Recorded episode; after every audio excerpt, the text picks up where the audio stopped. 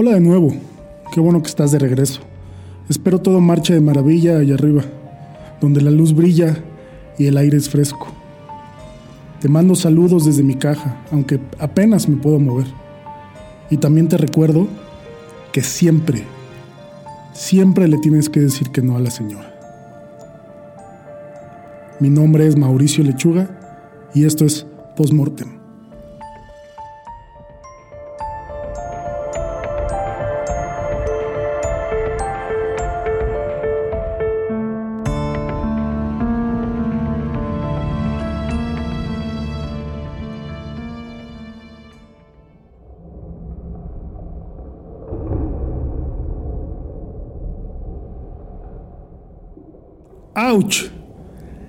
Qué manera tan agradable de comenzar mi turno de las 3 de la mañana en el hospital Mercy.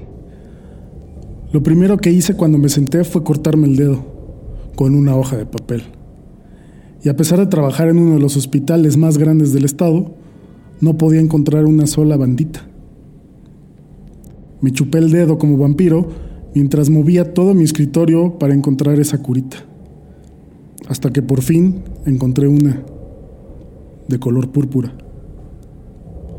Soy recepcionista en el hospital, lo que significa que saludo a los visitantes que entran, hago citas y solo tengo que lucir bien, básicamente. Bueno, tan agradable como puede verse un hombre de 30 años que no ha dormido en casi días. Esa noche éramos solo yo y algunas enfermeras más en el piso. Aparte de eso, todo estaba muy callado, como un pueblo fantasma, excepto por la fuerte, fuerte lluvia. Me recosté en la barata silla reclinable que todos los recepcionistas tenemos el honor de usar. Mientras ajustaba mi curita, escuchaba el televisor montado en una esquina del cuarto que transmitía un mensaje aparentemente muy importante. Las autoridades dicen que la mujer fue vista por última vez en la avenida Cedar. Volteé hacia arriba para ver si mostraban imágenes de esta extraña mujer pero nada. Era otra loca persona sin nombre y sin rostro de quien nos debíamos cuidar. Nada aterrador en absoluto. Hmm. Las autoridades también han dicho que la mujer, según informes, camina alrededor mientras hace preguntas muy extrañas a la gente. Regresé mi atención de nuevo a mi escritorio y continué trabajando, pero seguí escuchando mientras la presentadora hablaba y hablaba. Ella volvió a decir, la siguiente fue emitida por un funcionario gubernamental no identificado. Escuchen atentamente, amigos. Lo que sea que ella les pregunte, respondan que no. Nunca, bajo ninguna circunstancia, respondan que sí. Los funcionarios no darán más comentarios sobre el por qué, citando que es un tema de alta seguridad. La policía pide a la ciudadanía que llame de inmediato al 911 si considera que alguien es sospechoso. Me pareció que esa parte de la cobertura fue bastante extraña, pero no estaba seguro de que algo podía asustarme más. Trabajar aquí en el hospital me ha hecho pensar que he visto de todo.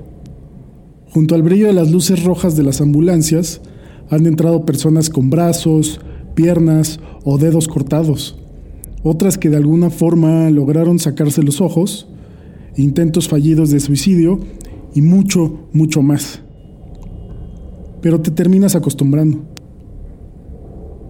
Mi cabeza estaba prácticamente tocando mi escritorio mientras llenaba todo el papeleo que tenía pendiente.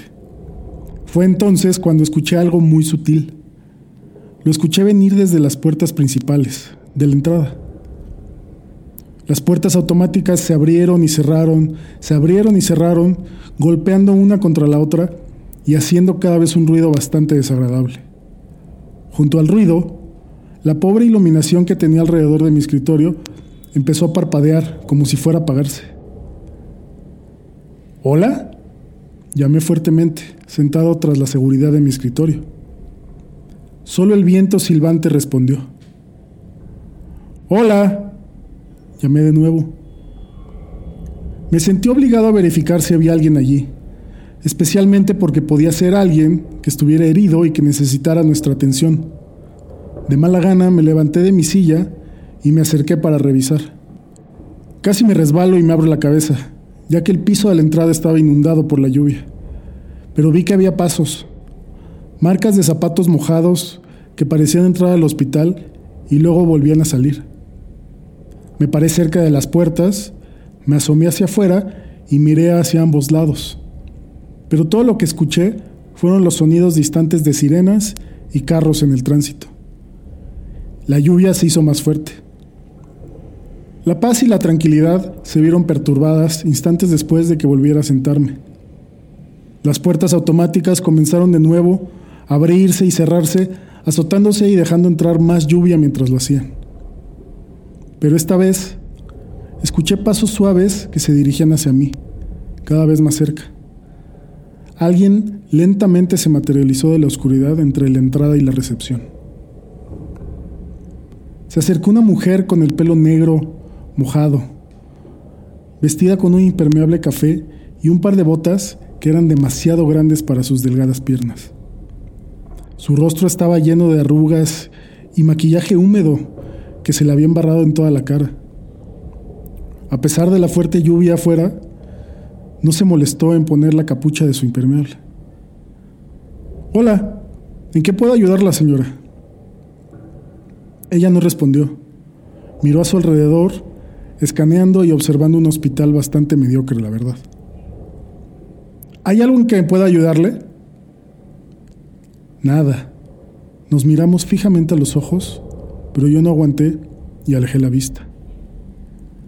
Miré hacia mi escritorio y fingí juntar documentos importantes. ¿Viene a visitar a alguien? le dije.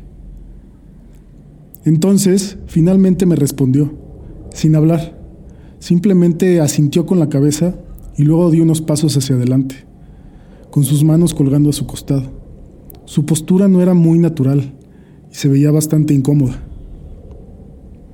Está bien, por ahora solo necesito que firme aquí, Tendrá que esperar unas horas para que comience el horario de visitas.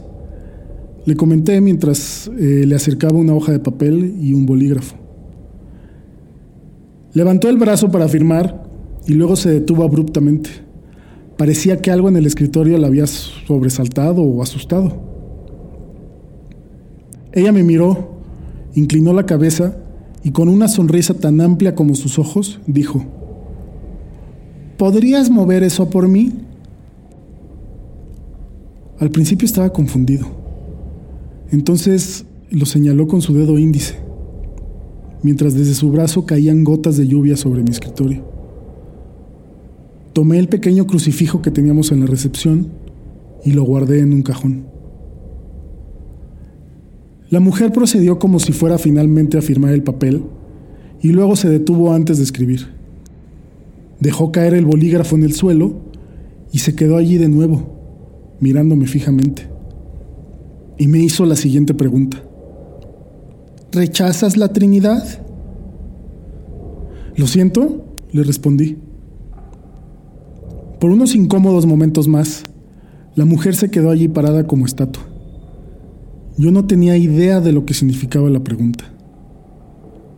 Señora, ¿a quién exactamente viene a ver? ¿Algún amigo? ¿Un familiar? ¿Cuál es su relación con el paciente? Antes de que pudiera terminar de hablar, la mujer se dio la vuelta y salió por la puerta, sonriendo y con los ojos tan abiertos como nunca había visto en una persona. Regresé a trabajar, pero sus gestos espeluznantes quedaron atrapados en mi mente durante toda la noche. Alrededor de las 4 de la mañana, vi a uno de los niños del hospital caminando por el pasillo. Nina, ¿eres tú? Todos los niños en el hospital me conocen y estoy orgulloso porque me consideran uno de los empleados más cool. Les dejaba romper las reglas, les llevaba bocadillos e incluso les contaba historias de miedo para que luego sufrieran su arrepentimiento. Las otras enfermeras se enojaban conmigo cada vez que planeaba una de mis noches de terror porque siempre tenían un montón de sábanas que cambiar a la mañana siguiente. Solo hacía estas cosas para los niños cuando no estaba ocupado, cuando era una noche tranquila. Y esta fue una de esas noches sin incidentes. O al menos eso parecía. De todas formas, era extraño ver a Nina despierta, caminando por esos pasillos sombríos. Ella le tenía un absoluto pavor a la oscuridad Sin embargo, allí estaba, en medio de la penumbra. Nina, ¿eres tú? Me esforcé por verla mejor mientras caminaba hacia ella. Lo siento, Matt. Ya no quiero estar allí, me dijo. Traía con ella su mantita azul, que era su forma de decirnos que quería cambiarse a otra habitación. ¿Los otros niños te están molestando de nuevo? Le pregunté. Tomé su mano y comencé a llevarla de regreso al elevador. Matt, por favor no me hagas regresar. No me gusta la nueva enfermera. Me detuve de inmediato. ¿Qué? Le dije mientras me agachaba para verla a su nivel. Ella nos hace la misma pregunta una y otra vez. Le dije que no muchas veces. Seguí diciéndole que no, pero todos los demás se reían con ella y le decían que sí. Por favor, Matt, no quiero volver a subir. Me respondió. Las palabras de Nina inmediatamente trajeron memorias a mi cabeza que necesitaba descansar. Algo sobre una extraña mujer que camina por ahí haciendo preguntas aún más extrañas. No puse suficiente atención a la transmisión de tele para darme cuenta de la mujer, pero pensé que había dejado el hospital. Salí del elevador y subí un tramo de escaleras, pisoteando cada escalón con toda la fuerza que podía reunir. Probablemente desperté a todos los empleados dormidos con tanto ruido que hacía. Abrí la puerta de la habitación de los niños y no podía creer lo que vi. Revisé cada habitación, todas en cada piso. Desperté a mi compañera de trabajo y le pregunté por los niños. Ella tampoco podía encontrarlos. Buscamos en todas partes y hasta cerramos el hospital. Activamos todas las alarmas posibles y otros procedimientos de emergencia. Nunca los pudimos encontrar. Lo único que quedó de ellos fueron sus ropas.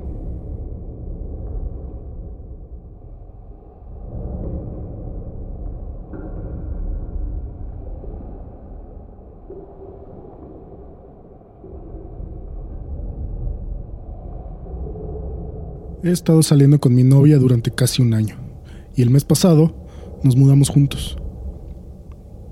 Tal vez pienses que es muy rápido, no lo sé. Mis padres sí pensaron que fue muy rápido.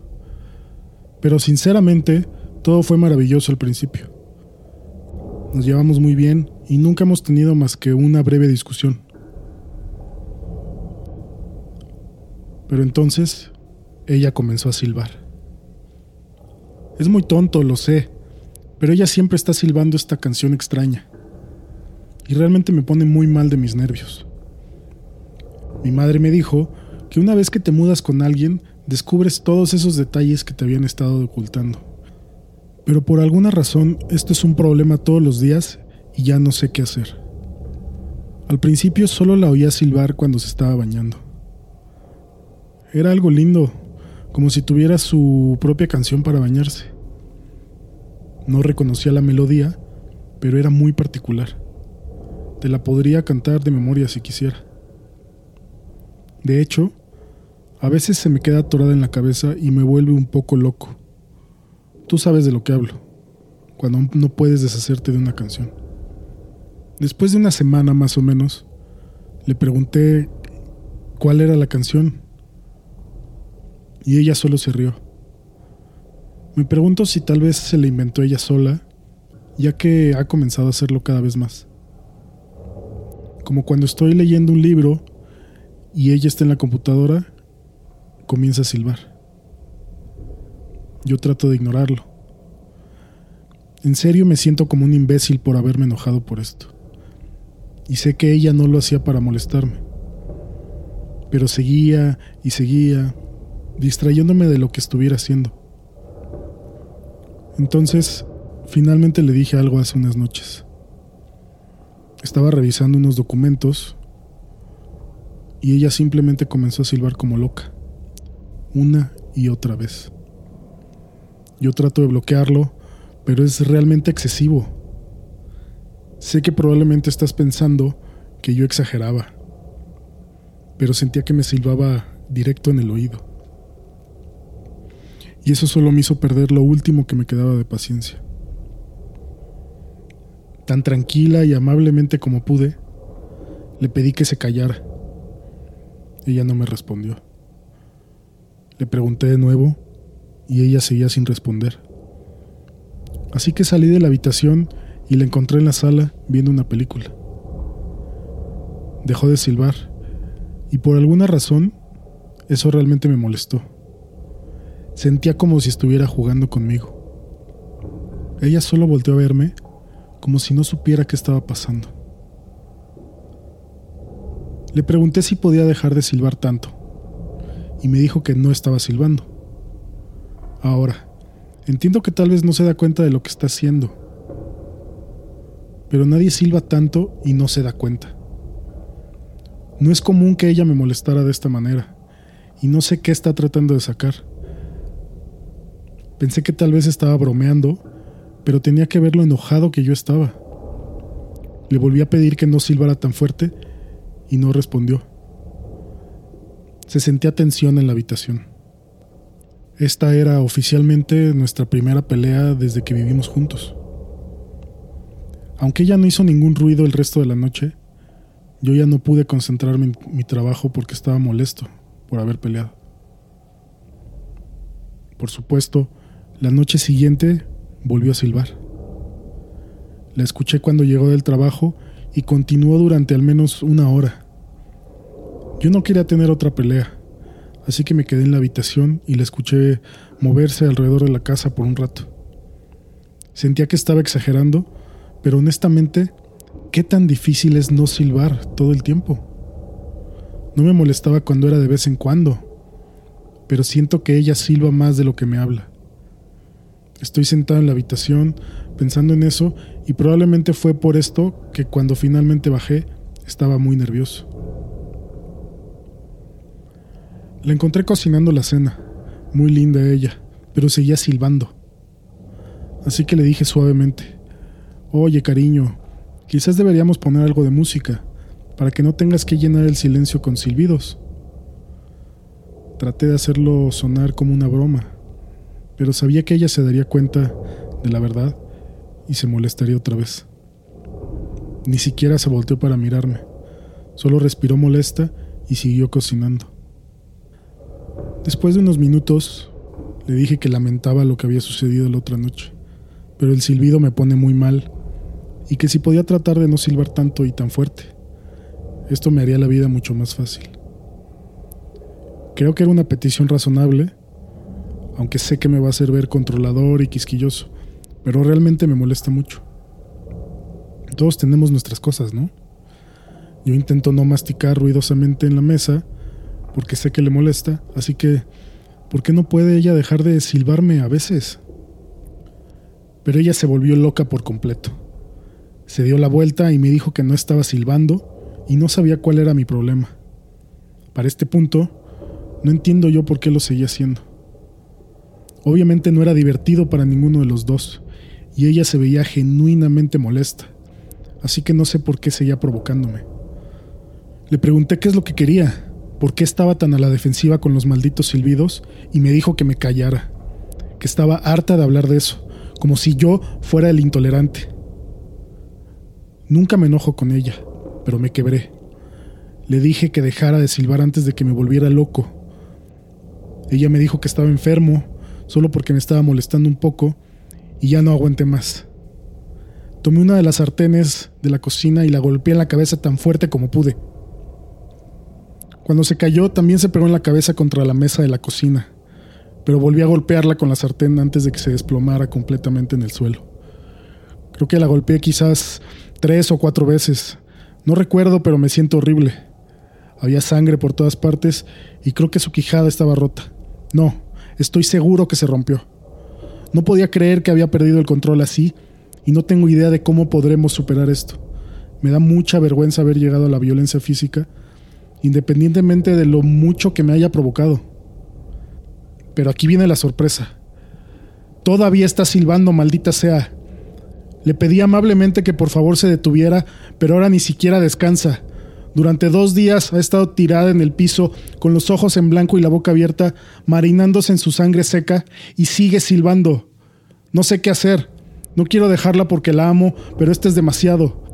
Solo necesito que se calle. Solo cállate. Cállate, por favor. Solo cállate.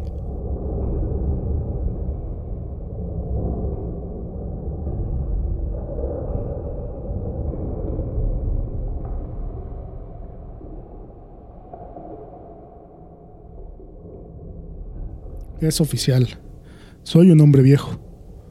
Durante los últimos dos años, mi consuelo ha sido decir que estoy empezando los setentas, pero las matemáticas son simples e implacables. Hoy es mi cumpleaños 75 y vaya que los años vuelan.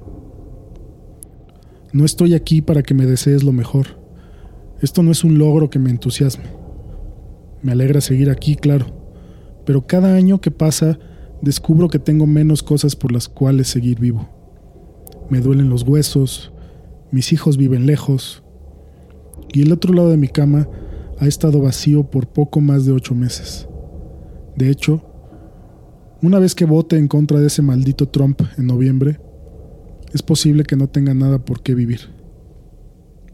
Así que guarda tus bonitos deseos y tus felicitaciones, por favor. Estoy aquí porque tengo una historia para ti y es una que nunca le he contado a nadie antes. Solía pensar que la guardaba porque era una tontería, o tal vez porque nadie me creería. Sin embargo, he descubierto que cuanto más envejeces, más agotador se vuelve mentirte a ti mismo. Si te soy completamente honesto, nunca le he contado esta historia a nadie porque me aterra, casi hasta la muerte. Pero la muerte parece más amigable ahora así que escucha con atención. El año era 1950. El lugar, un pequeño pueblo en Maine. Yo era un niño de nueve años, bastante pequeño para mi edad, con solo un amigo en el mundo. Su familia decidió mudarse a 3.200 kilómetros de distancia, haciendo que este verano se perfilara como el peor de mi vida. Mi papá no existía, y mi madre vivía obsesionada con las tareas caseras, así que me era imposible pasar un rato en casa. Dudoso, decidí que la biblioteca pública era el lugar para estar ese verano. La colección de libros, en particular los libros para niños, era escasa por decirlo menos. Pero dentro de los muros de ese miserable edificio no encontraría quehaceres ni una madre regañona. Descansa en paz, madre quizás lo más importante, ningún otro niño con el que me pudieran asociar. Yo era el único niño con estatus social lo suficientemente bajo como para pasar sus preciosos días de libertad encerrado en medio de las repisas y no tenía problema alguno con eso. La primera mitad de mi verano fue aún más terrible de lo que había imaginado. Me despertaba hasta las 10 de la mañana, hacía mis quehaceres y luego iba en bicicleta a la biblioteca. Cuando te digo bicicleta, me refiero a un pedazo de mierda oxidada con un par de ruedas. Una vez ahí, dividiría mi tiempo entre molestar sin querer a los ancianos y a veces hacerlo a propósito. En una ocasión, una agradable mujer interrumpió el molesto ruido que hago con la lengua para gritarme, ¡Cállate la puta boca! Fue la primera vez que escuché a un adulto maldecir. Créeme, en aquellos días no era bien visto. Los días tristes se convirtieron en semanas lamentables. De hecho, rezaba para que la escuela comenzara de nuevo, hasta que descubrí el sótano. Podría jurar que había explorado cada centímetro de esa biblioteca. Pero un día, en el rincón más alejado, detrás de la colección de idiomas extranjeros, me encontré con una pequeña puerta de madera que nunca había visto antes. Ahí fue donde todo comenzó. La puerta era sólida y estaba hecha de roble que parecía mucho más viejo que la pared en la que estaba enmarcada. Tenía un pomo de metal negro que literalmente parecía una antigüedad. No me habría sorprendido saber que fue fabricado en el siglo XVII o antes. Grabado en la perilla tenía lo que parecía ser una huella, la huella de un pie. Tenía la sensación de que lo que había después de esa puerta era algo prohibido, y por lo tanto, sería probablemente lo más interesante que encontraría en mis vacaciones. Rápidamente volteé a mi alrededor y así asegurarme de que nadie me estaba mirando. Luego giré la pesada perilla Me escabullí detrás de la puerta y la cerré. No había nada, solo oscuridad. Di un par de pasos y luego me detuve, nervioso porque no podía ver lo que me rodeaba. Agité las manos frente a mí en un intento para encontrar una pared, un estante o algo a lo que me pudiera sostener. Lo que encontré fue algo muy pequeño, pero más útil. Era una delgada cuerda que colgaba desde arriba. La tomé con firmeza y le di un jalón. Antes, muchas lámparas y focos funcionaban con cuerdas, y esta era una de ellas. Mi alrededor se iluminó al instante. Yo estaba parada en una plataforma pequeña y llena de polvo que parecía que no había visto a nadie en mucho tiempo. A mi izquierda había una escalera de caracol de madera que parecía se derrumbaría en cualquier momento. La lámpara era la única fuente de luz en la habitación y era muy débil. Así que cuando miré por encima del barandal para ver qué había abajo, solo vi oscuridad. Estaba empezando a sentir miedo. Este lugar parecía no tener nada que ver con la biblioteca de una ciudad. Era como si estuviera en un edificio completamente diferente. Pero a ningún niño de nueve años le gusta dejar que un misterio quede sin resolver. En retrospectiva, desearía poder decirle a mi yo preadolescente que se dé la vuelta, que regrese, que haga cualquier otra cosa excepto bajar esa escalera. Ahorrarás muchas noches de insomnio, le diría. Así que en lugar de regresar, respiré Agarré el barandal y miré con determinación hacia adelante mientras comenzaba mi descenso. La madera del barandal era seca y estaba cubierta de astillas. Lo tuve que soltar y extendí mis manos para mantener el equilibrio mientras bajaba, con cuidado. Era, o al menos eso parecía, muy larga, y con solo el tenue brillo de la bombilla arriba de mí, mi corazón comenzó a latir sin piedad en la oscuridad. Incluso los niños pueden sentir cuando algo no está bien, pero simplemente no siempre les importan las consecuencias. Cuando por fin llegué al piso de cemento en la parte inferior, la luz del foco era casi un recuerdo. Pero había una nueva fuente de luz.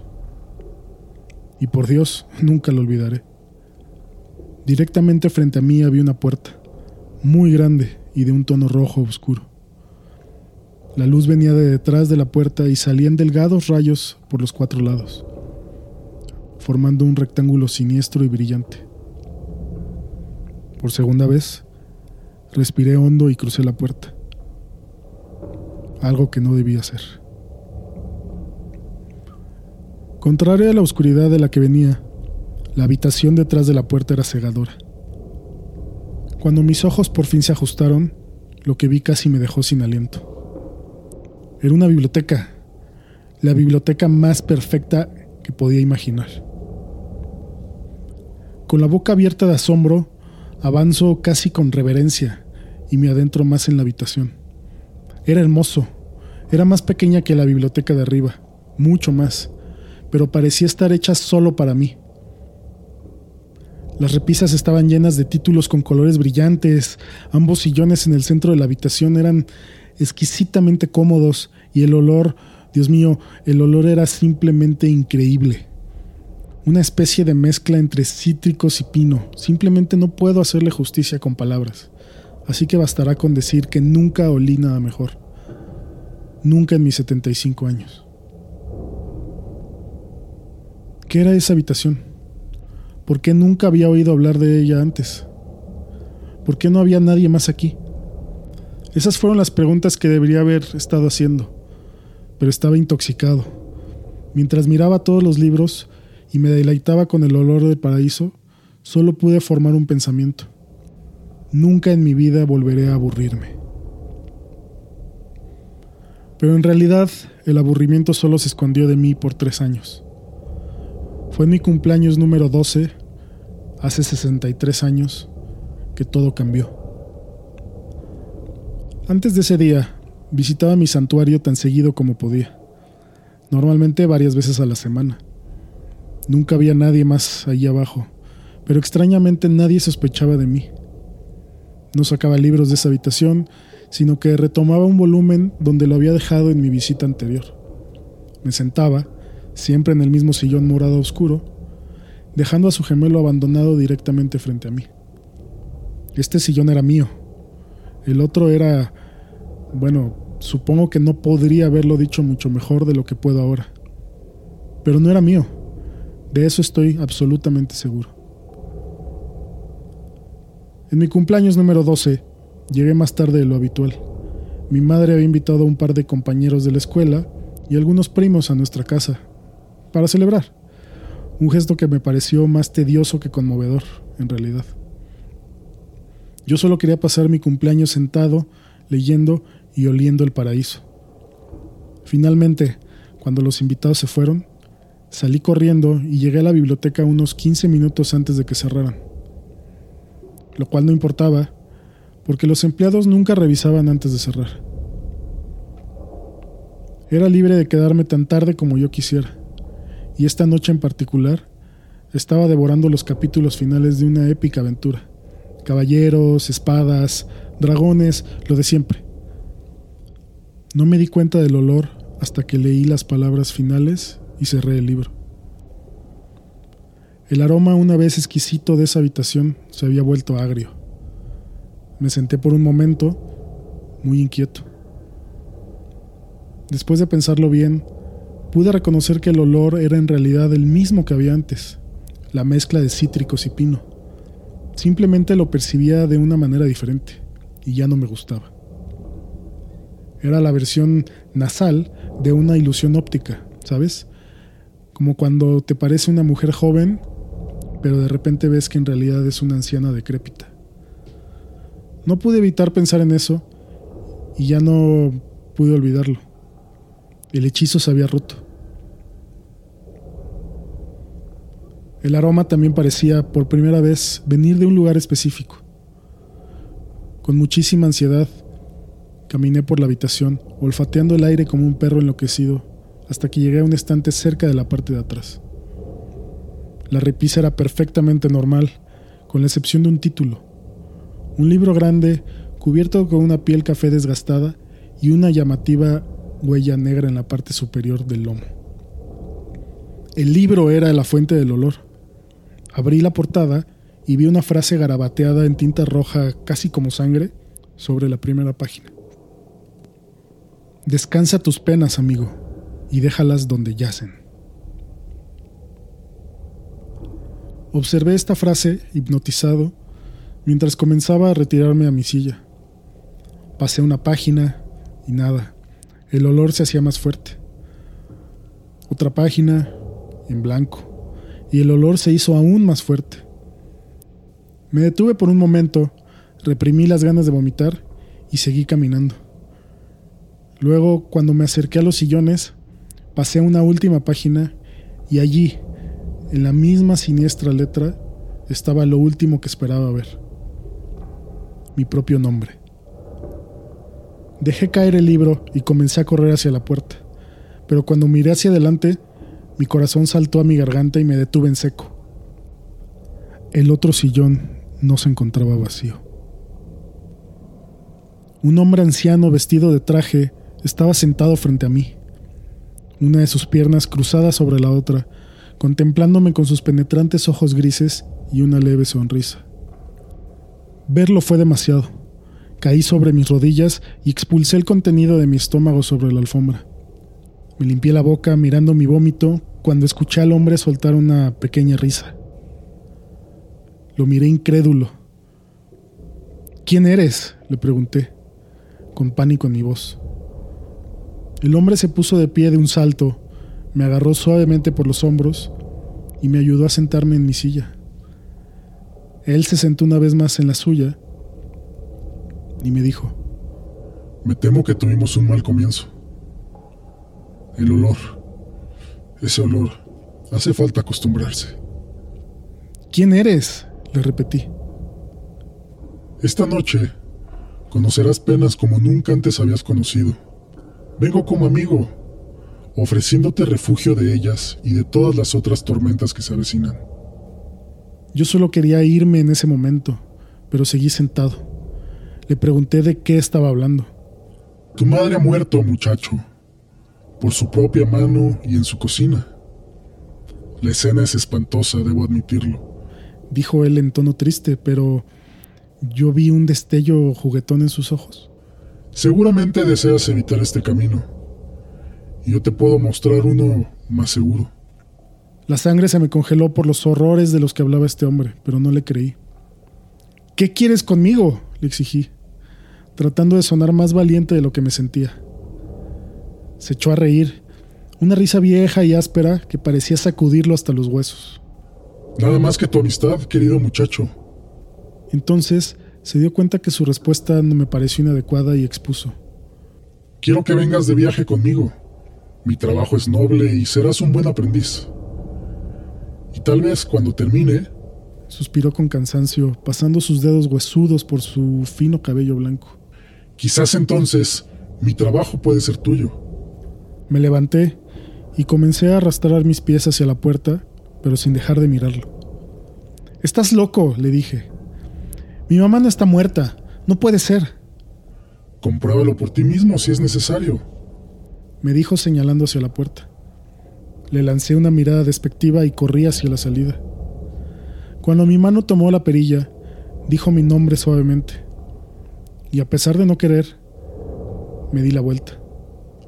El camino no será fácil, amigo. Si alguna vez se vuelve demasiado complicado, ya sabes dónde encontrarme. Cerré la puerta de un golpe y subí las decrépitas escaleras de dos en dos. Salí de la biblioteca me subí a mi bicicleta y volví a casa. La puerta principal estaba abierta de par en par. Me bajé, dejé tirada la bicicleta en el suelo y me acerqué a la casa con cuidado. El viejo me había mentido. Debió haberlo hecho, estoy seguro. Aún así, lágrimas comenzaron a llenarme los ojos. Con el corazón acelerado, entré y le llamé a mi madre. No escuché ninguna respuesta, así que me dirigí a la cocina. Hasta el día de hoy, no sé por qué lo hizo. He vivido en ese pequeño pueblo de Maine toda mi vida, aunque me he mantenido alejado de la biblioteca. Una vez, a mis veintitantos, reuní el coraje para volver a entrar. Me iba bien en la vida en ese momento y mi miedo había comenzado a transformarse en curiosidad. Donde una vez estuvo la puerta de mi santuario, había solo una pared en blanco. Le pregunté al bibliotecario qué había sido de ese sótano, aunque por dentro sabía cuál era la respuesta. No había sótano, dijo. Nunca había habido un sótano. De hecho, las normas de construcción de la ciudad prohibían un sótano en el área. Ese olor enfermizo y dulce me ha perseguido esa mezcla intoxicante de cítricos y pino, desde aquel cumpleaños hace mucho tiempo. Cuando vi a mi madre en la cocina ese día, tirada en un charco de su propia sangre, lo olí.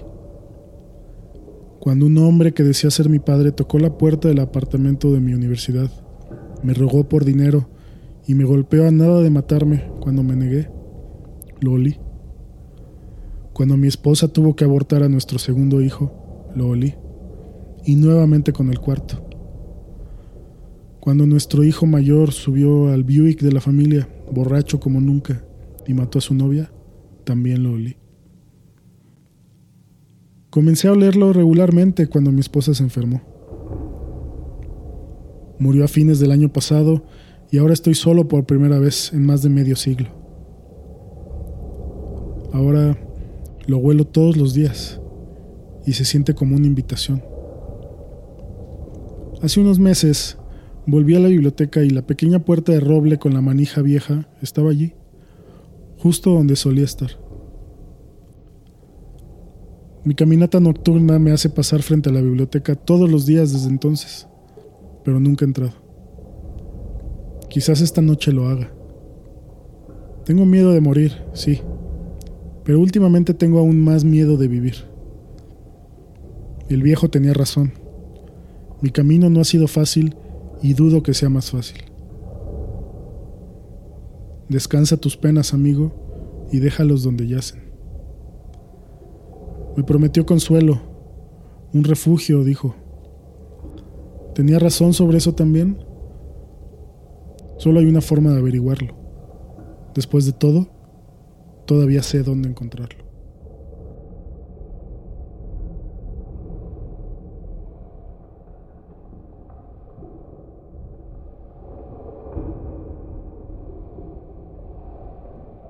Solo me queda agradecer de nuevo que escuches Postmortem. Es algo que estoy disfrutando mucho hacer y que sin fans no tendría caso seguir haciéndolo. Deja tu valoración y reseña en Apple Podcast. Sigue el programa en Spotify o en tu aplicación favorita. Estoy en casi todas.